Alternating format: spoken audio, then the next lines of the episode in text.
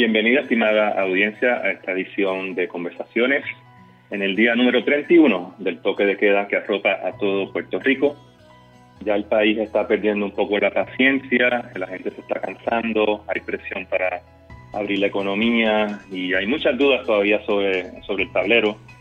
Y sobre esto vamos a estar hablando hoy. Eh, tiene que ver mucho con transparencia y nos acompañan eh, dos expertos en el tema. Eh, primero, daré la bienvenida a la licenciada Cecil Blondet Pasalacua, directora ejecutiva de la organización Espacios Abiertos. Bienvenida, Cecil. Gracias, gracias por la invitación. ¿Cómo no? Y tenemos al decano de la transparencia y de Puerto Rico, eh, el licenciado Efraín Rivera Ramos, catedrático de la Universidad de Puerto Rico, experto en, en el tema de transparencia eh, y también columnista del Nuevo Día y, fundador, uno de los fundadores de Espacios Abiertos. Bienvenido, eh, licenciado, un honor tenerlo también a ambos acá. Muchas gracias por la invitación. Saludos a todos y a todas. Bueno, comenzamos hoy hablando en el día en que estamos, hoy es este jueves, eh, jueves después de una conferencia de prensa llamada conferencia de prensa que se suscitó el sábado pasado, donde la gobernadora eh, básicamente sacó de las salas de, del WIPR a la prensa de Puerto Rico y dio paso a una etapa eh, en, este, en esta crisis donde por primera vez eh, se empezó a ver más claramente unas tendencias muy preocupantes, ¿no? De manejo de información, control de información y diseminación de información. Eh, y se suscitó en el país un debate eh, muy, muy urgente que venía ya gestándose eh, desde hace ya varios años, pero en esta versión nueva, sobre acceso a la información, acceso a estadísticas, acceso a contratos, y sobre todo esto ha estado también de talón, como telón de fondo la controversia de las pruebas, ¿no? del contrato de Apex eh, General Contractors este, y la no la controversia que se ha suscitado alrededor de esta eh, súbita súbita eh, compra no que, se, que al final no, no se dio sobre todo esto vamos a estar hablando tenemos el plato lleno pero vamos a comenzar con la licenciada Blondet para que nos hable sobre qué es espacios abiertos y cómo se ha insertado en esta última controversia de pues, acceso a información y transparencia. Adelante. Sí, pues Espacios Abiertos eh, se creó en el 2014, es una organización sin fines de lucro y tiene el propósito de fortalecer la capacidad de las personas, de las organizaciones, de nuestras comunidades, para que cada uno pueda actuar eficazmente en el marco político, social e institucional del país. Y para hacer eso, pues promovemos la participación ciudadana. Y para promover la participación ciudadana uno necesita transparencia, necesita también rendición de cuentas, de todos los haberes públicos. Y nosotros nos hemos enfocado mucho en el tema fiscal a la luz de del impago, de la imposición de una junta de supervisión fiscal, etcétera, de la deuda, todo este tema de la deuda y después con el tema del huracán y ahora pues con este tema de la pandemia más aún. Así que esos dos puntos son clave, la transparencia y la rendición de cuentas en los haberes públicos. Y al final creemos pues que si hay más transparencia, más rendición de cuentas, más participación ciudadana, pues entonces va a haber una sociedad más abierta, que va a ser más justa y que va a ser más equitativa para todos y todas en Puerto Rico. Así que así te lo te lo resumo un poco. Y Muy bien, sí. pues trabajamos campañas, hacemos research, ponemos datos e información. Y, y también entonces hacemos litigación estratégica para acceder datos e información. O sea, eh, Espacios Abiertos lleva ya muchos años no trabajando el tema de transparencia. Eh, y pero eh, yo sé que también que el licenciado Rivera ha sido pues también un observador y un ¿no? y un protector no de los derechos civiles y humanos en Puerto Rico en las últimas décadas eh, licenciado denos su impresión de los últimos días eh, sobre lo que está sucediendo en Puerto Rico con respecto a estos contratos y y, esta, y estas limitaciones a la, a la, a la prensa bueno, eh, debo decir que me ha parecido todo muy desafortunado, muy lamentable.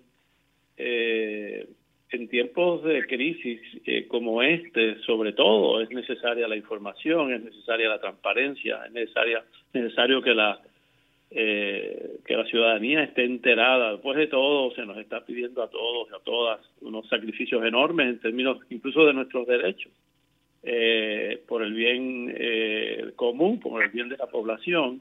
Y yo creo que lo que menos lo menos que, eh, que necesitamos o que merecemos es este o eh, por, por, lo menos es información eh, clara precisa veraz al día sobre lo que está ocurriendo de modo que eso nos permita tener una idea sobre lo que debemos esperar. Y también para poder evaluar el funcionamiento del gobierno y el desempeño de los funcionarios. Eh, Mm, me parece que eh, no se está cumpliendo con eso proactivamente de parte del gobierno, que hay muchísimas eh, deficiencias en ese sentido. Eh, en primer lugar, pues no hay un esfuerzo de publicación proactiva de toda la información que necesitaríamos. En segundo lugar, cuando se comunican con nosotros, nos da la impresión de que hay demasiadas evasivas, demasiado intento por convertir estas comparecencias en esfuerzos publicitarios más bien que de información y de rendición de cuentas eh, verdadero. Eh, el eh, incidente con la exclusión de, los periodistas me parece que ha sido pues una de las de las últimas evidencias de, de, todo esto, de esta falta de transparencia. yo que en estos momentos no se puede excluir a la prensa eh, de las sesiones eh, informativas del gobierno eh, es demasiado crucial no que la gente tenga la información que hace falta. Hay como una especie de ha habido siempre aún en tiempos normales pero ahora como que se agudiza esta reacción casi instintiva de ocultar de no decir todo de ponerlo en la mejor luz posible eh, y, realmente eh, no solo me parece antidemocrático, eh, yo el día ese que vi ese infomercial me sentí ofendido. Mira cómo me están tratando eh, como persona, como ciudadano. Eh, entonces eh, me sentí como que me estaban tratando de, tomar de tonto, qué sé yo. Este, así que me parece que ha sido muy lamentable todo eso. Eh, también todo lo que tiene que ver con lo de las pruebas. Eso, la información ha sido muy confusa, demasiado evasiva. Uno no entiende por qué, bueno, dos cosas uno no entiende. ¿Por qué la resistencia a, hacer más pruebas? Eso todavía nadie me lo ha podido explicar, excepto decir que, bueno, que están escasas en el mercado. Y segundo, eh, la, la resistencia a dar las explicaciones más claras posibles sobre cuál es la situación. Así que eso sería mi, visión de lo que está sucediendo. Y, licenciada, eh, se está hablando en Estados Unidos de que, tanto en el estado de Nueva York y varios otros estados, que ya no se tienen, inclusive en Estados Unidos no se tiene la cantidad de pruebas suficientes ni la capacidad suficiente para hacer las pruebas antes de abrir, eh, aunque sea paulatinamente, las economías regionales ¿no? de, estos estados, inclusive la, la, la de todo Estados Unidos. En Puerto Rico ya pues hay obviamente mucha presión, se está empezando a, crear mucha presión para abrir la economía por razones obvias, ¿no? Pero estamos hasta cierto punto eh, navegando a ciegas porque eh, las pruebas, primero, son escasas, como bien sabemos todos. Eh, segundo, no sabemos la cantidad de pruebas que se tienen que hacer bueno, tenemos el índice, ¿no? Son como casi 11.000 pruebas por, por este, 100.000 habitantes para tener una apertura, para poder tener una cierta certeza. Pero la pregunta específica tiene que ver con la falta de accesibilidad a, los datos de estas pruebas eh, y qué implicaciones tiene eso a la hora de política pública en cuanto a, a, la política pública de salud y también la política pública de la economía. Su, su opinión sobre eso, licenciada. Pienso que uno de los elementos más importantes que nosotros tenemos que ver no es solamente el día a día de lo que está sucediendo, sino, como tú bien dices, qué aspectos de política pública nosotros podemos cambiar. Y para cambiar aspectos de política pública en términos de salud, de economía, de educación, etcétera, necesitamos acceso a información. Y lamentablemente lo que impera en Puerto Rico, lo que ha imperado en Puerto Rico por décadas, ha sido una cultura de opacidad por parte del gobierno y tenemos que cambiar la cultura existente a una cultura de transparencia. Y cuando hablamos de transparencia, pues no es transparencia media, no es transparencia con filtro, no es transparencia eh, maquillada, no, es completa. Y transparencia no puede ser solamente una palabra, tiene que ser una acción. Escuchamos a muchas personas que están en, en posiciones ejecutivas de, de gobierno hablar de transparencia, utilizan la palabra a menudo, sin embargo, pocas veces lo vemos ejecutando la, la transparencia. Y yo creo que eso es lo que nos, ahora mismo, nosotros estamos ante una situación que es preocupante desde el aspecto de salud, ¿no? De, de, salubridad y que se está complicando por esa misma cultura de opacidad que, impera en, el gobierno y que está poniendo a todos nosotros, nos pone a cada uno de nosotros en riesgo. Lo que estamos viendo en Estados Unidos, que también se están preguntando esas decisiones que está tomando el presidente o, o que le está ahora otorgando la potestad a los, a los gobernadores, ¿verdad? Porque hubo esa, esa controversia entre ellos, quién tiene el poder eh, de abrir o no abrir la economía. Lo que se está planteando, que estaba en New York Times, etcétera, ¿no? Que estaban los principales periódicos en los Estados Unidos, es tenemos suficiente información, estamos suficiente informados para tomar ese tipo de decisión o lo que vamos a hacer es por atender una presión que existe, que es el tema económico, pues entonces vamos a generar otra otra crisis o, otro otro pico en la crisis. Y yo creo que lo mismo está pasando en Puerto Rico por eso es tan importante en Puerto Rico hacer pruebas más pruebas más pruebas más pruebas indistintamente. Y no pueden haber excusas no lo que estamos escuchando ahora de que si no están los reactivos que si no hay suficiente etcétera etcétera yo creo que son excusas. Y nosotros los ciudadanos como ustedes muy bien estaban diciendo al principio pues hemos hecho nuestra parte, pero le corresponde al gobierno hacer su parte. Y entonces su parte no puede ser buscar excusas o señalar eh, razones por las cuales no se pueden hacer las cosas, sino ese es el ejercicio de gobernar, es atender esas situaciones que no puede atender individualmente cada uno, sino que las tiene que atender el colectivo, ¿no? que las tiene que atender el, el ejecutivo también o el, el, gobierno. Eh, y, y nada, lo pongo sobre la mesa porque no hay, no tenemos, al fin y al la postre, no tenemos suficiente información porque no se nos ha, no se nos ha armado con herramientas para tener información y por eso es tan importante. Yo creo que esto debe servir de una oportunidad para reflexionar también sobre cuál es el Puerto Rico que nosotros queremos tener cuando concluya este episodio. Volver al Puerto Rico que nosotros teníamos el 15 de marzo no puede ser una opción. Nosotros tenemos que repensar completamente la estructura gubernamental, la política pública y de qué manera el ciudadano participa o puede participar o de qué manera estamos limitando la participación del ciudadano al no darle la información o al sector privado igualmente, o sea, el sector privado también necesita información para poder sacar a sus empleados, para poder eh, atender a la gente, para poder abrir sus negocios. Todos queremos que la economía vuelva a, a, funcionar, pero tenemos suficiente información y la respuesta es, sabemos, Puerto Rico está en el último lugar lamentablemente, en términos de prueba. Y no es solamente que esté en el último lugar. A mí lo que más me preocupa es que nosotros hemos estado viendo el progreso en términos de prueba con las otras jurisdicciones de Estados Unidos y lo que hemos visto es que se sigue eh, ampliando la brecha entre Puerto Rico y los otros estados. O sea, mientras otros estados están avanzando y aún así ellos están planteando que están atrás, nosotros estamos todavía mucho más eh, atrás. Todavía aquí hay 1.200 pruebas que no sabemos los resultados. Y, y, eso va increciendo. O sea, eh, nosotros también hemos estado viendo eso. Entonces, son esos datos los que nosotros deberíamos estar manejando, son esos datos los que deberían estar públicos. Esa es la transparencia que nosotros quisiéramos eh, que existiera para que pueda haber entonces una rendición de cuentas o para que se puedan ajustar las cosas para atenderse.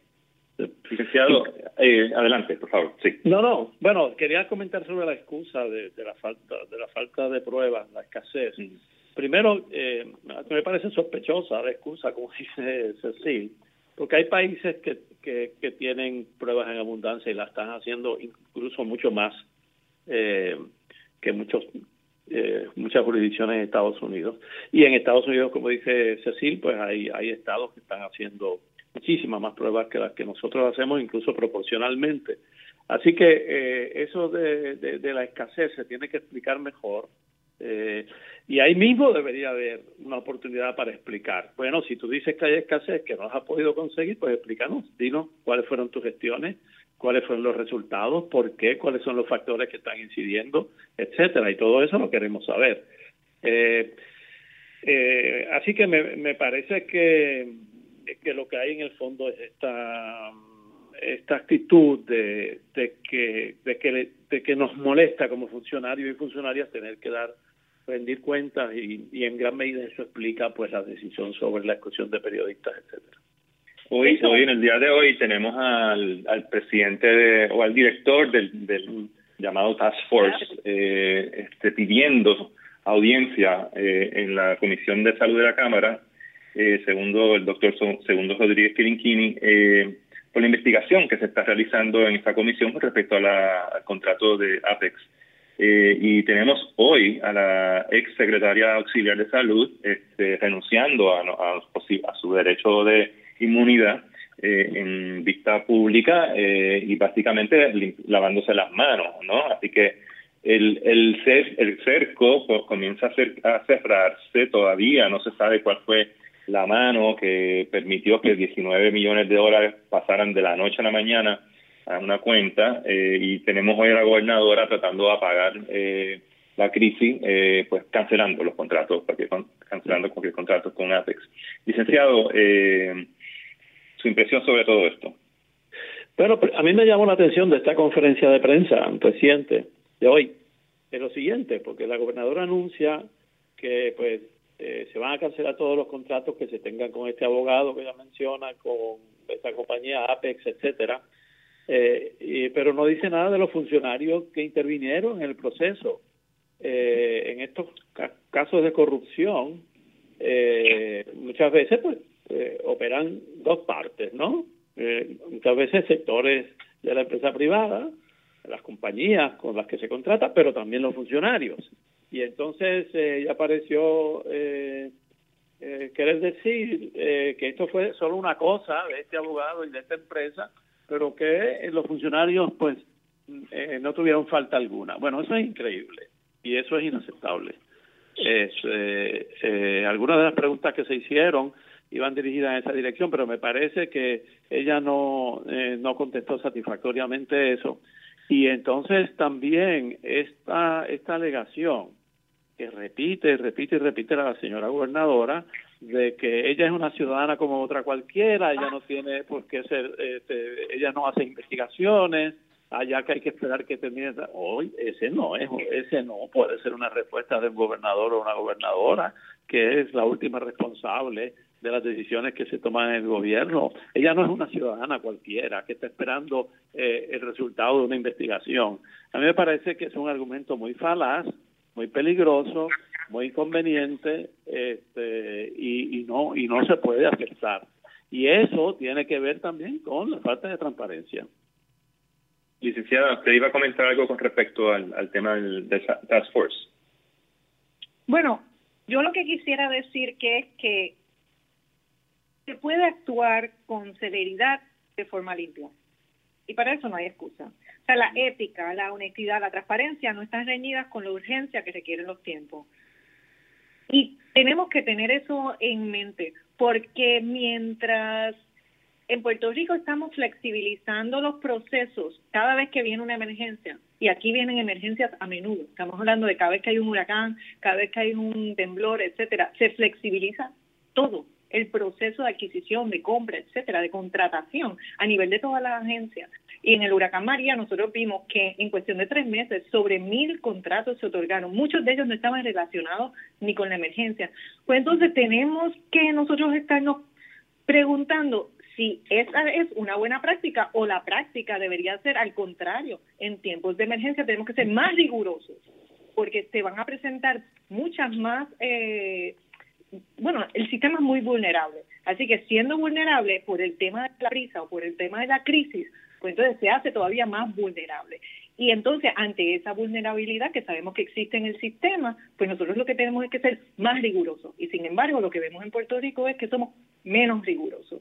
Así que yo creo que ahí hay un tema que nosotros tenemos que estar, que estar viendo. Y yo no he escuchado, yo escucho muchas culpas, muchos señalamientos o contratos que se rescinden y no se van a dar, pero todavía no escucho cuál es la propuesta para evitar eso o para atajar eso. O sea, ¿qué estamos haciendo proactivamente para atender eso? Más allá de goodbye al que lo hizo mal, porque aquí hay impunidad todo el tiempo. O sea, aquí el que lo hace mal, lo único que lo único que tiene que hacer es hacer una carta de renuncia y se va, tanto y bueno y ya. Y después, años después, le dan contrato, porque eso, esos son otros 20 pesos.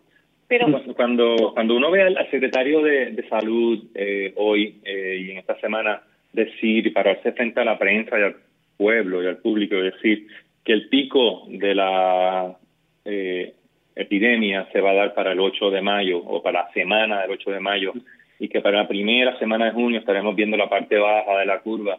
¿Con qué certeza uno puede hacer ese tipo de, proyección si no sabemos eh, si, la, si casi una quinta parte, una quinta parte de los casos eh, positivos en Puerto Rico no se sabe de qué municipio, en qué municipios están, de acuerdo a la misma eh, dashboard del, del Estado, ¿no?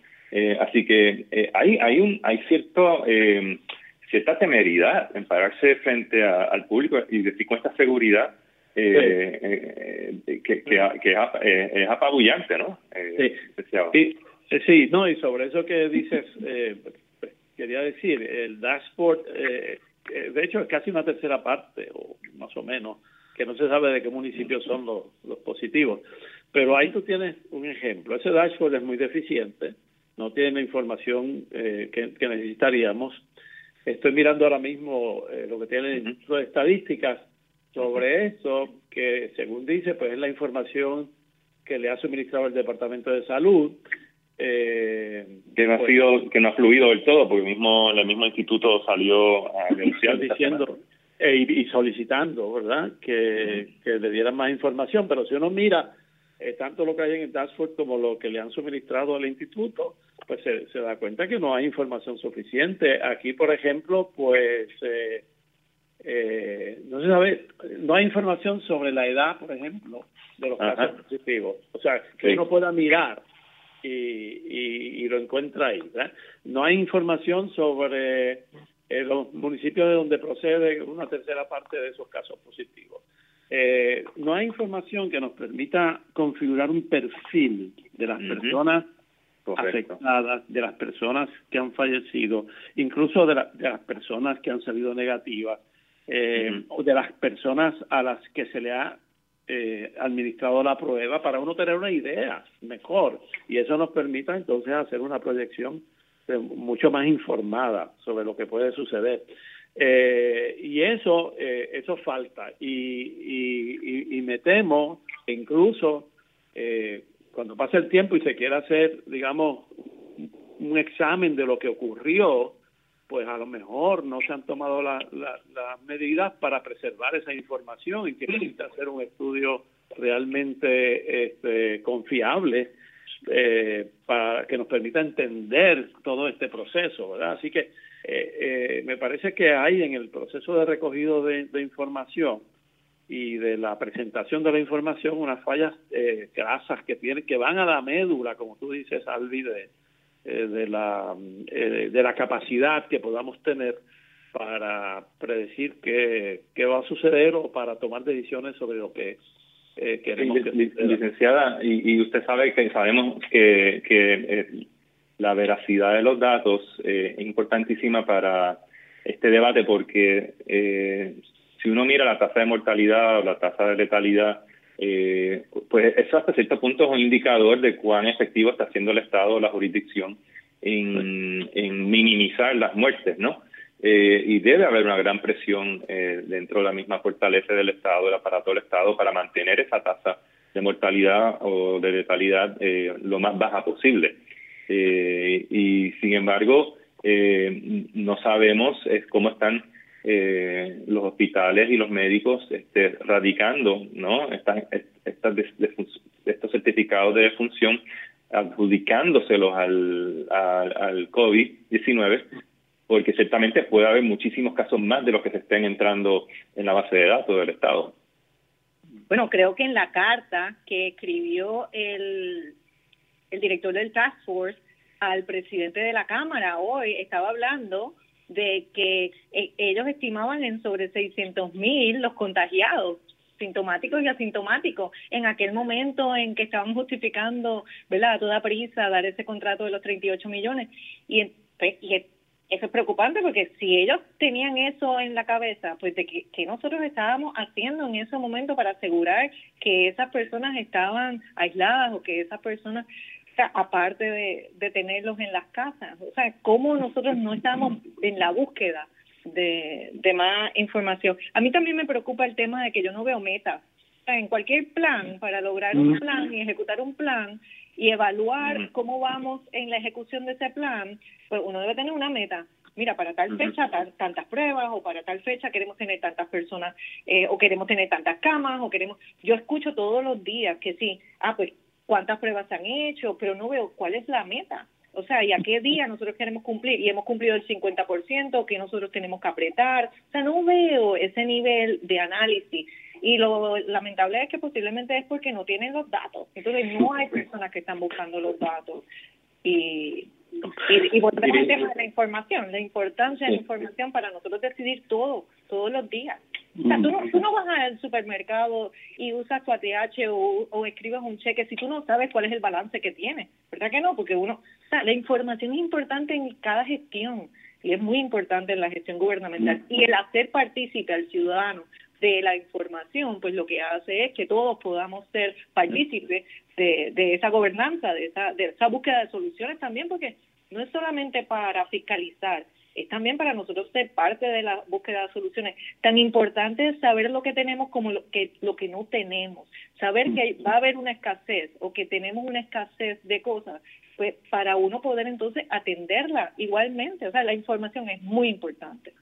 Sí. Eh, eh, recientemente el, el, profesor de Columbia, Columbia University de Nueva York, eh, Jeffrey Sachs, que pues, dirige todo el esfuerzo de, los objetivos de desarrollo sostenible y dirige una red ¿no? de, soluciones de desarrollo sostenible alrededor del mundo entero.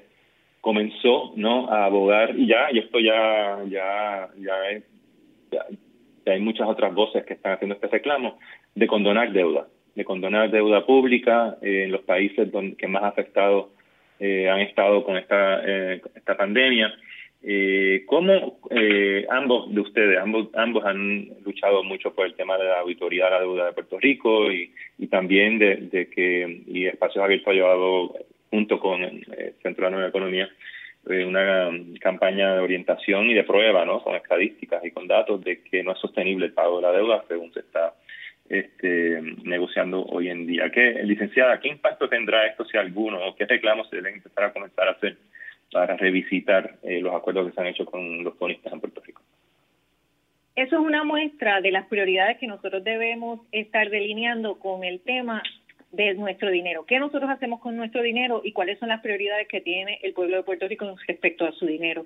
Así que es excelente lo que tú estás planteando porque todos tenemos que preguntarnos, nosotros queremos utilizar el dinero que tiene el gobierno para atender y hacer un pago de deuda que es muy cuestionable en unas cosas, o queremos atender la salud, queremos atender la seguridad, queremos atender la educación de, de nuestra gente. Y eso es un ejercicio que debemos hacer todo el tiempo en cuanto al presupuesto nuestro, en cuanto a los fondos públicos, en cuanto a los recursos públicos, hacia dónde se están dirigiendo esos, esos recursos. Y ese planteamiento, esa disyuntiva que en la que se encuentra Puerto Rico, no, no somos únicos, sino que se repite alrededor del mundo en muchos otros lugares. Y es buenísimo que se esté haciendo ese planteamiento a nivel mundial porque nos da más fuerza a nosotros para hacer el reclamo que estamos haciendo de que la deuda o los acuerdos que se están llegando en Puerto Rico sobre el pago de deuda son insostenibles y la necesidad de que sea sostenible la deuda o esos nuevos compromisos que nosotros eh, hagamos y que sea transparente esa información, que esa información se, se haga pública, porque parte del reclamo que nosotros hemos estado haciendo es que se toman decisiones sin que los ciudadanos o sin que la propia Asamblea Legislativa tenga suficiente información para hacer un juicio crítico de, de, lo, de lo que están haciendo, ¿no? De, de, de, lo que están pactando con los con los bonitas. Así que eso es un planteamiento que se, nos debemos hacer cada uno de nosotros y aprovechar la oportunidad. Muy bien. Sí, no, no, a mí me parece eh, muy positivo ese desarrollo que se está haciendo y que es eh, a nivel mundial ya eh, distintos organismos mundiales, etcétera, están reclamando que se revise todo el tema de la deuda, sobre todo de los países eh, en, vías de, desarrollo, etcétera. Eh, y ahí deberían quedar incluido Puerto Rico. Eh, pues hay dos alternativas. Una es que se revise sustancialmente la deuda para que se haga realmente sostenible, como, como dice Cecil, sugiere Cecil. La otra es que se condone totalmente o casi totalmente, eh, de alguna manera buscando un mecanismo eh, ermita. Eh, y en el caso de Puerto Rico, pues habría que mirar cuáles pueden ser esos mecanismos y qué tiene que ver el gobierno de Estados Unidos con todo esto y cómo puede eh, intervenir y y, y hacerse responsable eh, eh, de esa situación porque lo que es este eh, obvio es que Puerto Rico no está donde estaba en el en el 2016 y que todo esto pues se tiene que revisar después de María después de los terremotos después de esta esta pandemia además de lo que viene después porque después todos los economistas están diciendo que lo que viene es un, periodo global. De, una, una, recesión global. Y entonces, pues en ese contexto, eh, pues hay que revisar todo este asunto de la deuda en Puerto Rico. Y, Puerto Rico no está solo. Adelante, licenciada. No, yo quisiera añadir que el mercado se ha dado cuenta de eso y que los bonos de Puerto Rico que han bajado sustancialmente en las últimas semanas, o sea que también que, que la volatilidad o sea, el, el precio del, del bono de Puerto Rico ya se considera que hay un peligro de que Puerto Rico no pague, ¿verdad? A las cosas que están pasando y ha bajado dramáticamente. Casi, casi que estamos entrando en otro podcast distinto ahora mismo, pero este, arriesgo, economista, porque yo... arriesgo, sí, arriesgo de no extendernos mucho y eh, también, licenciado, quería preguntarle en este tema.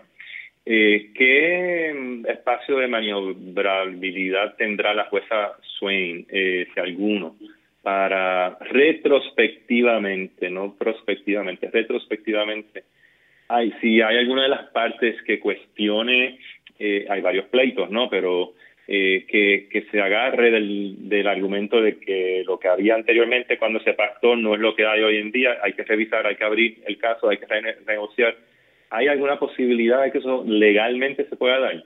Sí. Bueno, aclaro, yo no soy experto ni en procesos de quiebras, eh, eh, ni ese tipo de cosas, eh, y prefiero hablar de, lo que conozco mejor. Pero sí, me parece que mientras el caso esté abierto, hay posibilidades de replanteamiento. Eh, cómo se van a hacer, quién los va a hacer, etcétera, es, es importante. En esto también hay que entender que los tribunales, cualquier tribunal, incluido el de la el de la juez Swain, pues tiene que em, responder a los planteamientos que se le hagan por los pues, por las partes y en este sentido eh, aquí lo que procede es que la Junta de Control Fiscal, que es la que representa al pueblo de Puerto Rico en ese proceso, este pues también haga la reflexión, haga lo suyo, ¿no? En términos y de ser más más agresiva en términos de, eh, de reclamar lo que hay que reclamar. También el gobierno pues puede tener su, eh, su eh, parte en esto y, y, y, ser más agresivo. Hay otras partes que están participando que supongo que este, eh, podrán también hacer los planteamientos que, que, haya, que haya que hacer. Pero en todo esto, siempre, siempre, siempre eh, lo que es clave es que haya voluntad para hacerlo. Eh, y eso es lo que eh, no veo que, que existe plenamente en este momento y en ese sentido eh, la insistencia del pueblo, la insistencia de los diversos sectores eh, que eh, se ven afectados, nos vemos afectados por esto, eh, es crucial, es crucial. Eh, y el hecho de que estemos en, en en una pandemia, en medio de una pandemia, tampoco justifica que no se vayan mirando las cosas que deben hacerse ya para que tengan efecto una vez pase el periodo de la pandemia y, y, en eso vuelvo a, algo que, que dijo Cecil, es decir, no podemos volver a Puerto Rico que era, que tenía muchísimas deficiencias y problemas, las crisis como esta lo que hacen a veces es sacar a flote eh, todas las inequidades que había, todas las deficiencias, todas las fallas, etcétera, y agudizarlas. Y entonces pues se debe trabajar en, esa dirección. Y volviendo al tema de la transparencia, pues eh, me parece que en medio de esto se puede ir trabajando eh, para poner, ir poniendo en lugar los mecanismos que se requieren para que el gobierno pueda ser mucho más proactivo en la eh, diseminación de, información y en proveer los mecanismos ágiles para que la gente tenga acceso a esa a esa información. Este, por, eh, por ejemplo, eh, se aprobó la ley 122, que todos conocemos que es una ley que tiene muchísimas deficiencias, pero y que habría que revisar esta ley de datos abiertos. Eh, Pero eh, ahí, en esa ley que está vigente, porque no derrotado, eh, hay una, una exigencia al gobierno de que comience a hacer unas ciertas cosas para que en agosto, se suponía, del 2020, ya estuviera en operación un sistema de dar información eh, muy amplia sobre más de 20 categorías que establece la ley. Bueno, la pregunta mía es, ¿Qué se está haciendo? ¿Qué se está haciendo para eso? Se está haciendo porque no todo el mundo está, eh, tiene que estar metido en lo de la, en lo de la pandemia. Eh, o sea, no todo el mundo en el sentido de todo el gobierno. Pero ¿qué se está haciendo en el gobierno para eh, hacer viable que eso, que eso, que se pueda cumplir con eso? porque entre otras cosas se requiere que se publique que se publique sin que se pida al gobierno, por ejemplo, toda la lista de contrataciones, licitaciones, pues todo, que debe incluir órdenes de compra, todo eso que está ahora metido en este asunto. Cuestionado, sí. cuestionado. Que todo eso se ponga eh, en, websites accesibles al público. Bueno, se está haciendo algo para poner en vigor eh, todo ese mecanismo que hace falta. A mí me gustaría que me contestaran esa pregunta. Pues ciertamente son preguntas que quedan en el tintero. Muchísimas gracias a ambos, este, licenciada Cecil Blondet Pasalacua licenciado Efraín Rivera Ramos, por estar en conversaciones en este espacio. Estoy seguro que nos encontraremos de nuevo eh, discutiendo el tema de la deuda y transparencia. Muchísimas gracias a ambos. Muchísimas gracias a ti. Gracias, gracias.